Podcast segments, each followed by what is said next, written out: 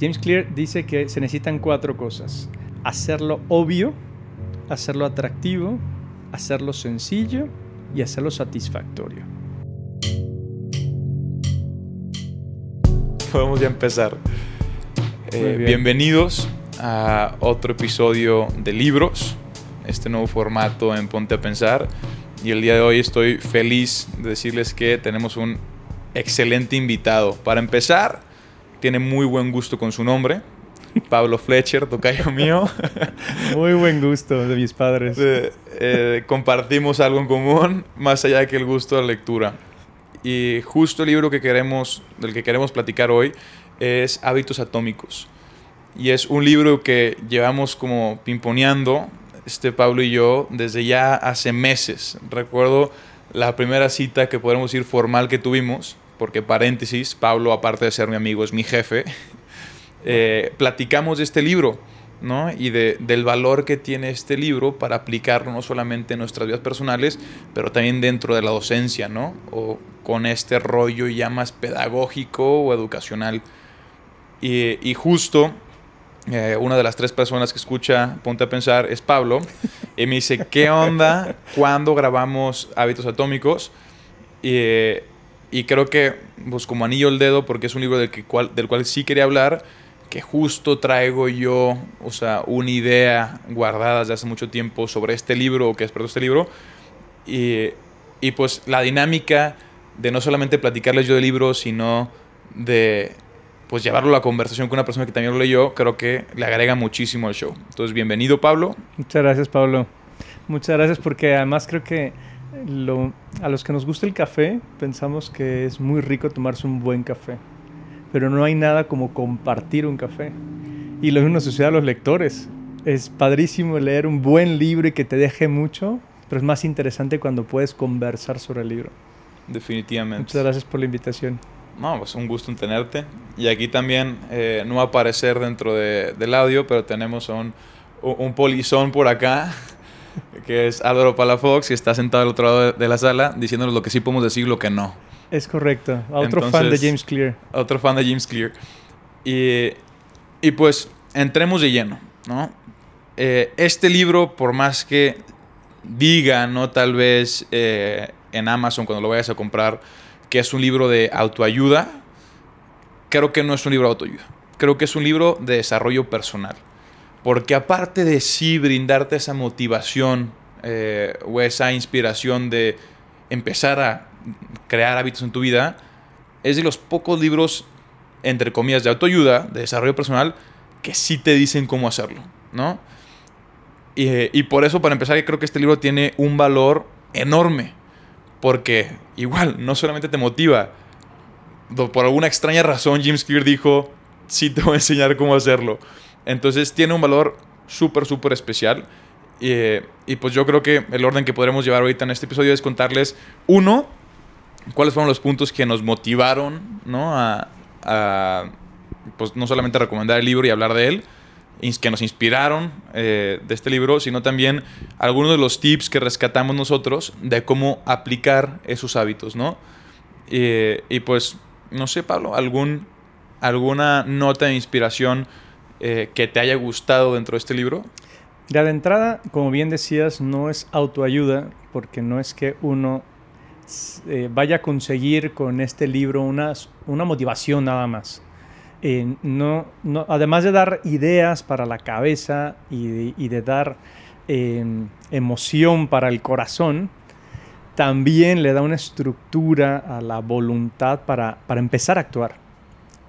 Y entonces eso es lo que cambia. Este, este buen libro de James Clear te da una serie de, más que un sistema, que incluso él mismo lo explica. O sea, lo importante no es tener una meta, un objetivo, sino un sistema para lograrlo.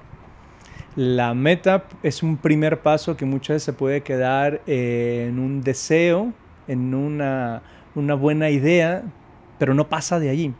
En cambio, James Clear en Hábitos Atómicos lo que hace es dar un sistema para lograr o conseguir esos objetivos, esos hábitos concretos que puedan sacar adelante algo que nosotros nos hemos planteado. Y esta es una idea que a mí me encanta del libro, que es justo no te plantees metas. él plantea el hecho de que una meta es como un cambio drástico en tu vida. Y al fin y al cabo ese cambio drástico posiblemente sí te va a ayudar, pero no tendrá el efecto a largo plazo que tú quieres que tenga. Entonces dice, no te plantees una meta, establece un sistema de hábitos. Y para esto utilizo un ejemplo que a mí me encanta, que es un avión saliendo del aeropuerto de Los Ángeles, ¿no? Despega y va en camino a Nueva York. Si justo al despegar cambia, o sea, su dirección un grado a la derecha, un grado a la izquierda, al final del recorrido llega a una ciudad completamente distinta. Entonces, la importancia de cómo un cambio pequeño, un hábito pequeño, en un largo plazo puede tener un rollo completamente distinto. En cambio, imagínate, tú ya estás a 30 minutos de llegar a, Nueva York y decides hacer un cambio radical en tu vida, pues va a estar mucho más difícil que llegues a esa otra dirección, ¿no? O el, o el cambio no va a ser tan, tan significante. Entonces, ese sistema de hábitos que hacemos para ese cambio que va a ser permanente y tangible a largo plazo, tiene mucho más sentido que simplemente una meta a corto plazo de decir, ¿sabes qué? Eh, quiero empezar a leer. No, mejor establece el hábito de lectura. En vez de decir, voy a leer un libro, establece el hábito de lectura. Bueno, y además, una cosa bien interesante que plantea James Clear, además de las cuatro reglas, es desde el planteamiento de por qué conseguir hábitos. Él habla de, de observar una señal, y esa, señal usualmente es algo que veo en mi vida que no funciona como yo quisiera.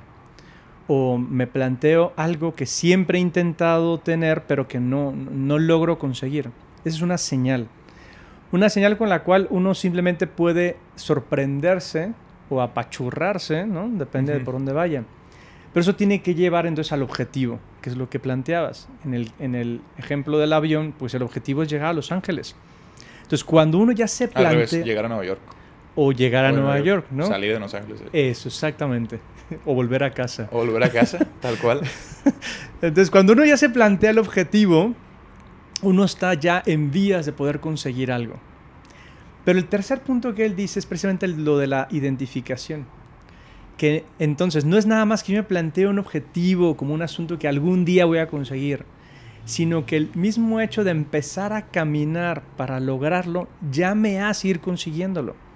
Y es un planteamiento tan positivo, tan agradable, también tan satisfactorio, que provoca que uno vaya dando los siguientes pasos, porque uno ya empezó a caminar el camino. Esta, esta idea de no te conviertas en la persona que, o sea, que tu meta no sea leer un libro, conviértete en la persona que lee, ¿no? Entonces... Eso es algo que me gusta mucho que dice, cada acción que tomamos es un voto a la persona que queremos ser. Entonces, el hecho de que empieces a formar estos hábitos pequeños te acerca un poco más a esa persona que quieres ser. Que al final es la persona que hace las cosas que tú quieres llegar a ser. No sé si me voy a entender. El hecho de decir, enfócate en cambiar como persona y en una persona que haga las metas que tú te quieres poner.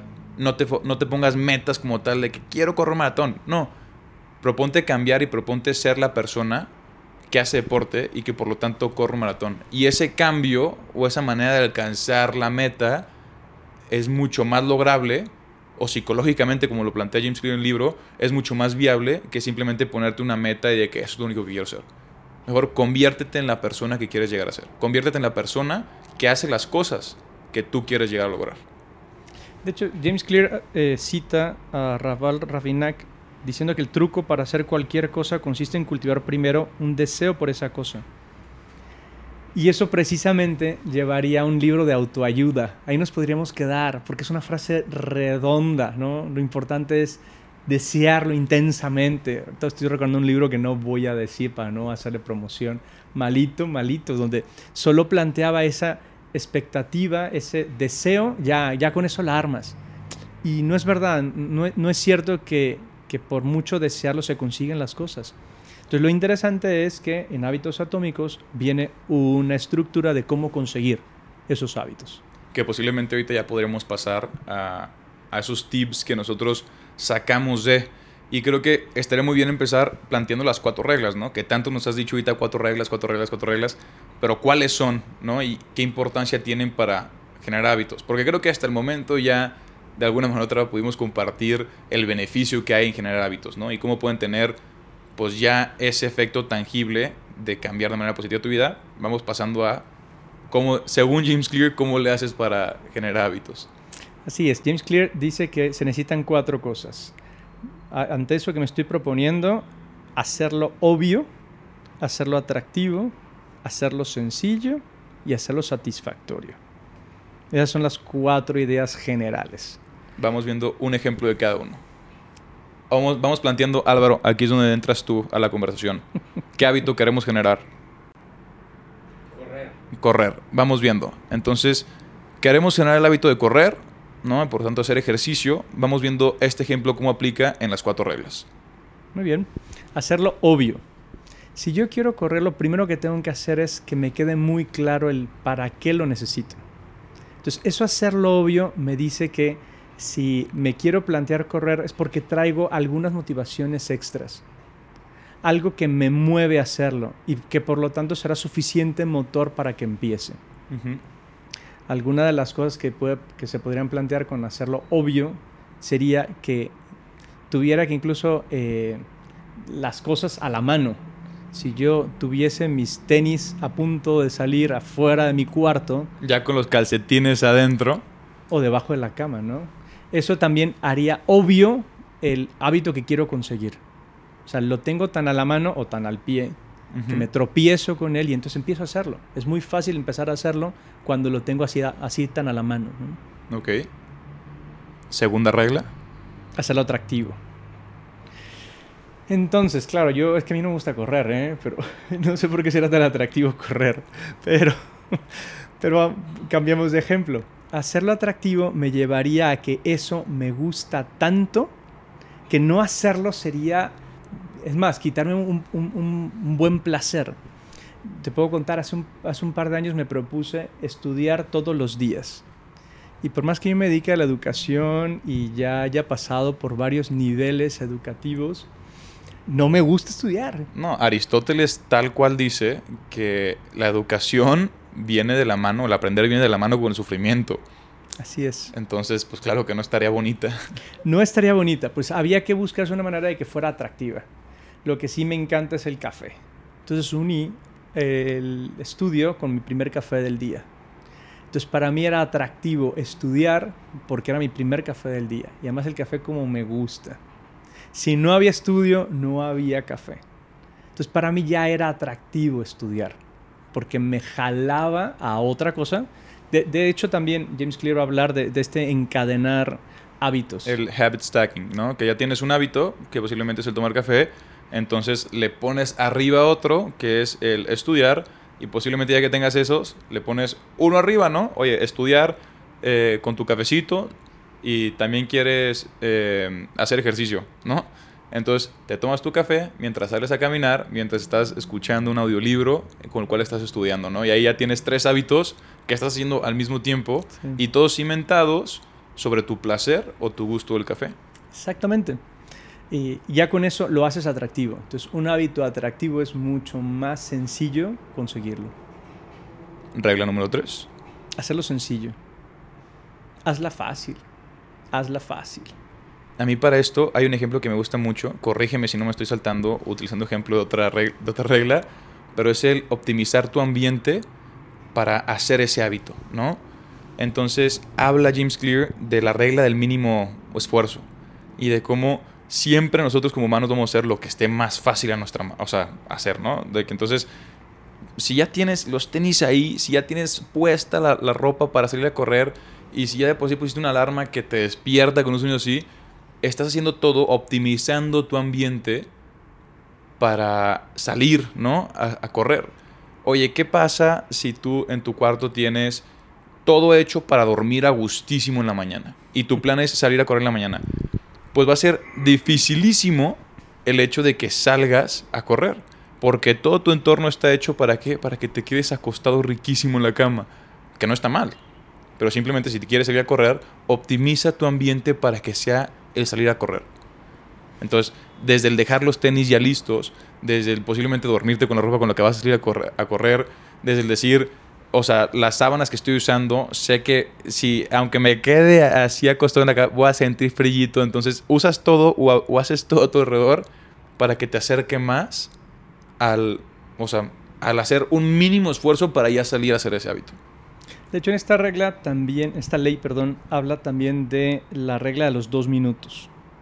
Y él dice, todo nuevo hábito tiene que poder hacerse en dos minutos. Entonces, volviendo al ejemplo de correr, es un poco ridículo, pero corre dos minutos, pero, pero córrelos. O, lo que yo decía antes, lee durante dos minutos, pero lee. Entonces, a medida que, que se va haciendo sencillo esos dos minutos, cinco minutos, diez minutos, pues entonces ya uno llega al, al hábito que uno hubiera querido, ¿no?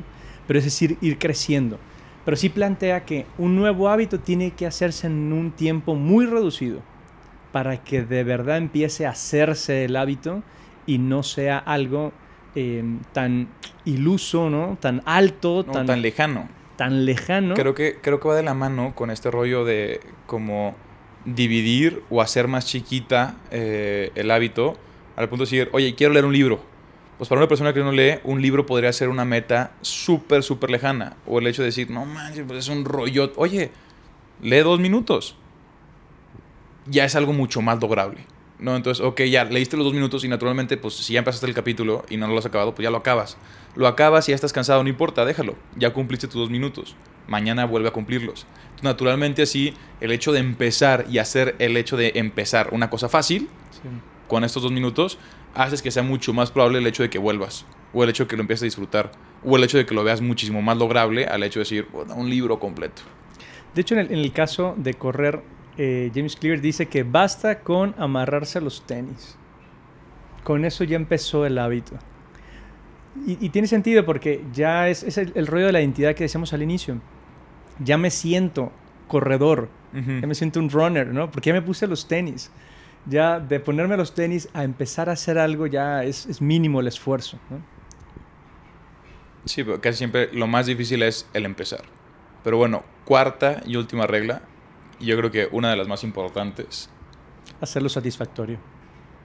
O sea, al fin y al cabo, puedes echarle las, o sea, perfecto en las primeras tres reglas, pero si no lo disfrutas, es muy difícil que lo vayas a seguir haciendo. Así es, si, si a ese hábito va unido algo que, es una recompensa, entonces la repito. Por ejemplo, eh, el tema que yo decía de, mi cafecito tiene mucho también con lo satisfactorio. Porque entonces yo mismo me puse esta regla, ¿no? Si, si no hago la lectura, pero tomo necesito el café, pues me lo voy a hacer, pero no como me gusta, sino de otra manera. Entonces, la recompensa no está... No es la misma. Exactamente, no? es la misma. Y no va a estar si no hago lo que me he planteado hacer. Además, hacerlo satisfactorio em, hace precisamente que, como ya es obvio, ya es atractivo, ya es sencillo, también eso es satisfactorio. O sea, ya el haberlo, haber empezado a hacer las cosas, ya el simple hecho de, haberme puesto en camino ya me da gusto. Sí, dice que uno de los gustos más grandes es el progreso, e, esa sensación de que estás progresando y que estás logrando, ¿no? Entonces, claro, cuando ya empiezas estos tres puntos y ya empiezas a ver un pequeño cambio, la satisfacción naturalmente puede llegar del hecho de decir, ya estoy haciendo algo por cambiar, ya estoy viendo ese cambio tangible. Entonces se hace como un loop positivo en el que pues se vuelve satisfactorio por los tres pasos que hiciste antes de. Entonces empieza como que esta mini bolita de nieve a hacerse más y más grande y a formar hábitos que pues al fin y al cabo son súper positivos para la persona. De hecho, una de las recomendaciones que da en el libro es que se lleve un historial, un registro de esos hábitos. Que, que es típico, ¿no? ¿Cuántas aplicaciones? Yo estoy utilizando una para tomar agua. Entonces, cada hora pues me dice que tome tanta cantidad de agua y me lo va acumulando y se va llenando mi jarrito. Pues eso anima también porque uno va viendo el progreso. Entonces esa satisfacción simplemente del bien cumplido, del deber cumplido, perdón, ayuda a que uno se anime a seguir haciéndolo. Sí, ver, ver como el, progreso o ver, poder medir, ¿no? La racha que uno lleva. El hecho. Sí, o sea, es, es cañoncísimo y, esto, y esto dice, ¿no? Que, muchas veces nos preocupamos más porque el reloj nos diga que ya llevamos 10.000 pasos que realmente por el hecho de estar sanos, ¿no? Sí. Entonces, ¿cómo e- esa posible debilidad que tenemos nosotros psicológica del querer lograr o que querer tener la medita, la podemos utilizar a nuestro favor, ¿no?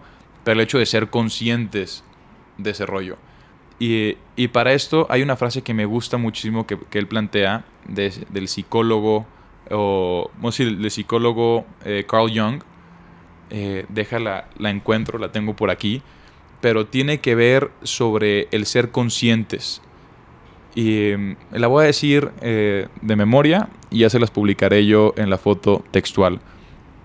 Pero dice que para hacer el cambio, primero tenemos que ser conscientes de que estamos haciendo un cambio. Porque si no lo somos, vamos a seguir actuando y al resultado de estos actos que hacemos, que son inconscientes, les llamaremos destino.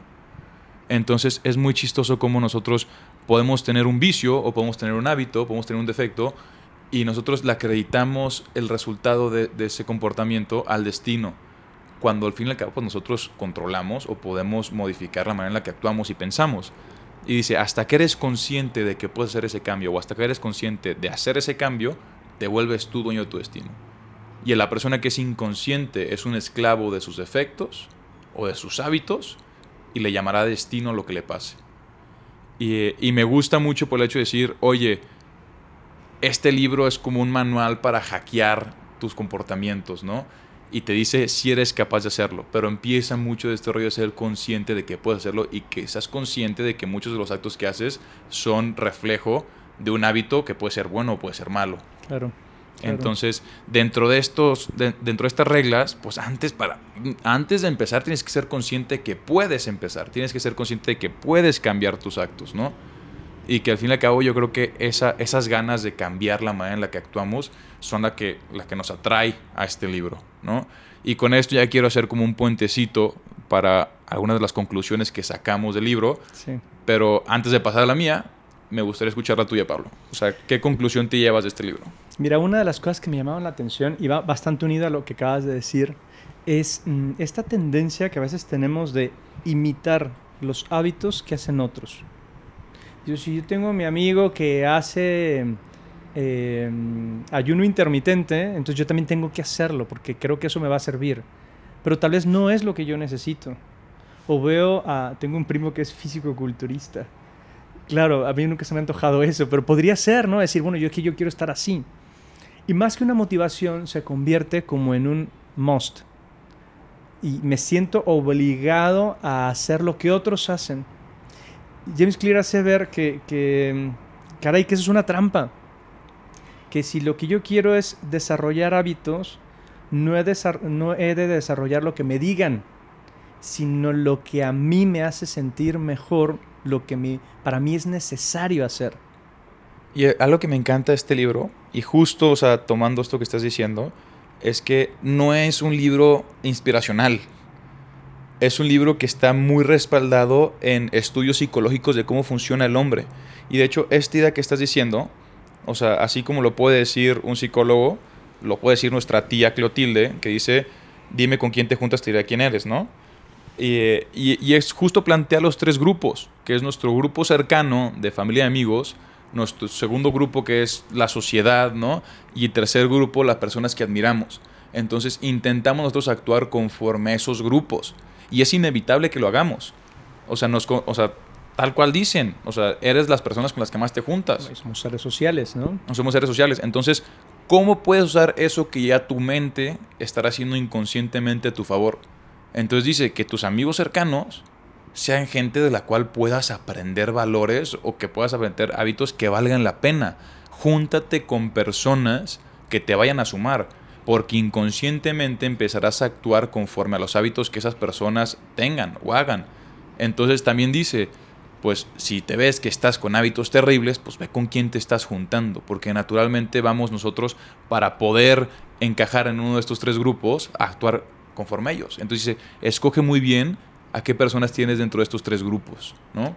Bueno, últimamente en la amistad se, se requiere eh, absolutamente la admiración. O sea, si yo no admiro a mis amigos, pues difícilmente son mis amigos. Si no hay algo que yo les pueda aprender, pues allí no hay una relación de amistad. Pero ese es otro tema que podría ser muy largo y no me quisiera yo meter en... Otro tema, el tema de la amistad. Aquí puro, puro masterclass en la amistad. pero bueno, yo quiero pasar a, la idea que, que nos llevó a empezar a platicar este libro. Y es una idea que en un principio me motivó a mí a empezar el libro. Y luego después de leerlo, como un balde de agua fría me cayó y me di cuenta de, de cómo este tipo de información o este tipo de motivación hay que usarla de una forma sana, ¿no? Y la verdad es que yo al iniciar el año, y ya se los había contado el, el capítulo pasado, me, me, agarró una onda de, de productividad, ¿no? Oye, quiero ya empezar a trabajar un tiempo completo, quiero también tener el rollo de mi estudio, quiero también tener el rollo del podcast, quiero también tener el rollo de salud física, ¿no? Entonces ejercicio y, y social con mis amigos y todo esto y, quiero ver cómo le puedo hacer para estructurar mi vida de esa manera. Entonces empecé a leer mucho este rollo de desarrollo personal para ver cómo podía lograr tener todas esas cosas dentro de mi vida. Entonces dije, no, pues son los hábitos, ¿no? Porque tal cual, o sea, James Clear dice que los hábitos son, o sea, cosas que haces ya sin pensarlas. Entonces dije, ¿cómo puedo hacer estas cosas que me agarran mucho tiempo y hacerlas inconscientemente? Y pues di con este libro, lo empecé a leer con esa, e, ese enfoque de hacer muchas cosas, ¿no? Porque para mí la persona que hacía muchas cosas era una persona productiva y una persona productiva es una persona exitosa. ¿Y qué quiero yo? Ser exitoso. Entonces, junto con este libro, lo que empecé a aprender este libro, lo empecé a aplicar y llegué como un punto, no sé si llamarlo como productividad tóxica. Porque sí estaba haciendo un friego de cosas y algunas de ellas las hacía muy bien, pero me estaba cansando y estaba llegando a un punto de agotamiento que no era sano. Ni para mí, ni para las cosas que estaba haciendo. ¿Por qué? Porque yo me veía afectado por el ritmo que llevaba, que según yo era un ritmo de productividad súper exitoso, y también mi trabajo se veía afectado, porque finalmente pues, era un reflejo de mi estado de ánimo y de mi estado mental. Entonces, simplemente, o sea, lo que les quiero plantear yo con esto, y que posiblemente también podría ser un, un podcast por sí solo, toda esta mentalidad como del hustle culture, decirles, ojo el cómo, o sea, la perspectiva que tengan ustedes al empezar a leer este libro. Porque hacer más no significa ser mejor. Y, con esto agarro una frase de Matthew McConaughey, que ya les dije que yo lo adoro, ese señor, que él dice, prefiero ser un as, prefiero tener, sacar 10 en tres materias a sacar 8 en 5. Prefiero hacer tres cosas muy bien a hacer 5 a medias. Entonces, estos hábitos que vayan a formar, o este libro que les recomiendo muchísimo que lean, entren con esta perspectiva o con este rollo de decir cómo puedo hacer pocas cosas y hacerlas muy bien. En vez de decir, quiero comerme el mundo un solo bocado. ¿Por qué? Porque a mí me pasó, o yo tenía esa idea de quiero comer el mundo un solo bocado, y acabé agotado. Y hasta por el estar cansado me distancié de varios de los hábitos buenos que había formado a través de esto. O sea, ahorita me despierto tarde y apenas. Eh, he dejado el ejercicio. ¿Por qué? Porque todo me dejó agotado. Y entendí de mala manera, o sea, inconscientemente, que este desarrollo que estaba teniendo, que era muy bueno, era una cosa que me tenía muy cansado. Entonces, cuando empiecen a leer este libro o si tienen esas ganas de desarrollo personal, sean muy conscientes de no, de no quemarse. O sea, de, no, de no llevarse un límite en el cual o sea, acaben ya exhaustos y todo ese desarrollo personal tan fregón que estén haciendo se vea como inutilizable porque están ustedes en un estado de fatiga, o sea, impensable. De hecho, es que es, muy fácil cuando uno se plantea mejorar en algunas cosas que uno termina cayendo en el activismo. Esas ganas de hacer y hacer y hacer. De hecho, cuando James Clear habla de encadenar hábitos, no, no se refiere a que acumules o amontones hábitos, sino que hagas uno detrás de otro. Claro, hay que conseguir el primero para llegar al segundo. Sí, sin duda hay que plantearse cuáles son mis prioridades y entonces lanzarse a aquellas que más me ilusionan o más necesito. Pero no, no por puños, ¿no? sino uno por uno. Porque la creación de hábitos es un arte, no, no solo una técnica. Y digo, a mí, a mí me parece que es un arte porque hay que disfrutarlo, porque hay que ver lo bello que tiene y ver los resultados. Si simplemente estoy haciendo por hacer, pues no me fijo en lo bueno que tiene, ni siquiera disfruto lo agradable que es. Y estaríamos fallando en la cuarta regla, que es hacerlo satisfactorio. Si no lo estás gozando, si no te estás trayendo satisfacción, lo vas a dejar. Entonces, ¿qué chiste tiene todo el trabajo y todo el esfuerzo que le estás poniendo si al final no lo estás gozando? Si al final, o sea, sería hasta contraproducente el hecho de decir, estoy haciendo esto porque quiero ser más feliz, porque quiero ser más exitoso, porque quiero tener más orden en mi vida, y al final, como no lo estás gozando, está haciendo todo lo contrario. Bueno, y se nota, sobre todo cuando el planteamiento de algunas personas es, eh, el premio de mi trabajo es el descanso, cuando el descanso es parte de mi trabajo. Es más, el descanso tiene que ser un hábito. Yo tengo que tener el hábito de descansar. Eh, por lo tanto, es un descanso agradable, satisfactorio, que me lleva a ser productivo. Y no tanto ser productivo por serlo, ¿no? por cumplir unos requisitos simplemente. Además, unos requisitos que yo me he impuesto. O en otras tantas ocasiones son requisitos que según yo me exige la sociedad. Pues porque como soy joven y tengo que ser multitasker, pues entonces tengo que hacer muchas cosas al mismo tiempo sin darme cuenta que no estoy haciendo nada, que realmente no me estoy desarrollando, que no disfruto lo que hago y que no estoy siendo ni siquiera efectivo. A mí me, me queda ahorita reflexionar esa, esa, última idea. Qué bueno que lo tenemos grabado, qué bueno que lo puedo volver a escuchar. Pero, pues nada, yo creo que imposible resumir, o sea, todo este libro a 32 minutos de conversación. Eh, por eso les recomendamos, bueno, así que personalmente les recomiendo muchísimo que lean este libro, porque no es un libro de autoayuda, es un libro de desarrollo personal y es muy bueno. Y, y, pues nada, tengo tres maneras en las que califico un libro, que es su calificación general, el género que le das, o sea, de, de qué es lo que habla el libro, y el nivel de picado, ¿no? De que, o sea, qué tan picado estuviste con el libro. Y posiblemente en este episodio podríamos eh, agregar el, una palabra para describirlo. Entonces, yo la neta este libro lo tengo en un 5 de 5, o sea, 5 estrellas de 5 estrellas. ¿Qué Totalmente opinas, de acuerdo, absolutamente de acuerdo. Género, desarrollo personal. Eh, crecimiento personal. Crecimiento personal, o sea, desarrollo de hábitos, eh, tal vez guía, pero va muy por el rollo de... Es un libro que no solo hay que leerlo, sí hay que leerlo una vez y luego estudiárselo. O sea, sacar el esquema para empezar a ponerlo en práctica. Ya está. Nivel de picado, eh, yo o sea, tengo bajo, alto, medio, bajo. Posiblemente te puede decir medio, porque al fin y al cabo, eh, como es técnico, ¿no? O sea, es muy bueno James Clear al hecho de, de sacar analogías o contarte eh, algún ejemplo que llame la atención, pero tampoco es como que estuviera leyendo una novela con el cual estaba así de que no podía separarme de él. Entonces yo le podría medio. A mí lo que me sucedió es que yo terminaba un capítulo y sí, hacía una pausa para poder entenderlo todo, pero ya me urgía leer el siguiente. O sea, yo sí estuve muy picado cuando lo leí. Entonces, para Pablo Fletcher, alto. Alto nivel Entonces, de Entonces, aquí viene la, aquí viene la difícil, ¿no? Eh, no pudimos resumir todo el libro en 32 minutos, pero vamos a intentar resumirlo en una palabra. Vamos viendo, ¿qué, qué piensas? Mm. Sería la fácil, crecimiento. ¿Crecimiento? Ok.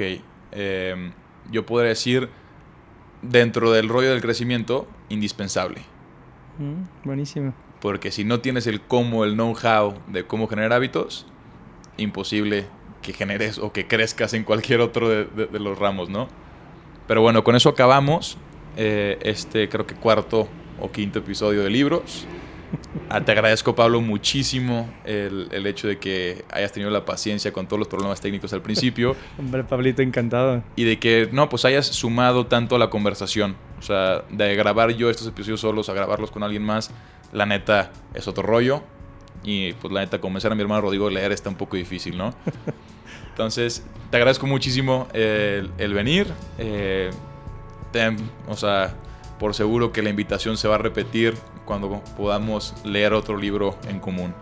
Muchas gracias, Pablo. muchas gracias por la invitación. Está muy interesante dialogar sobre libros porque es muy interesante cuando uno lo lee, es muy interesante cuando uno lo reflexiona y es aún más interesante cuando uno lo dialoga. Te quedas con mucho. Muchas gracias. Esa frase la va a poner en una de las en una de las de Instagram. Pero bueno, nos vemos la siguiente semana. Un gusto tenerlos en Ponte a Pensar.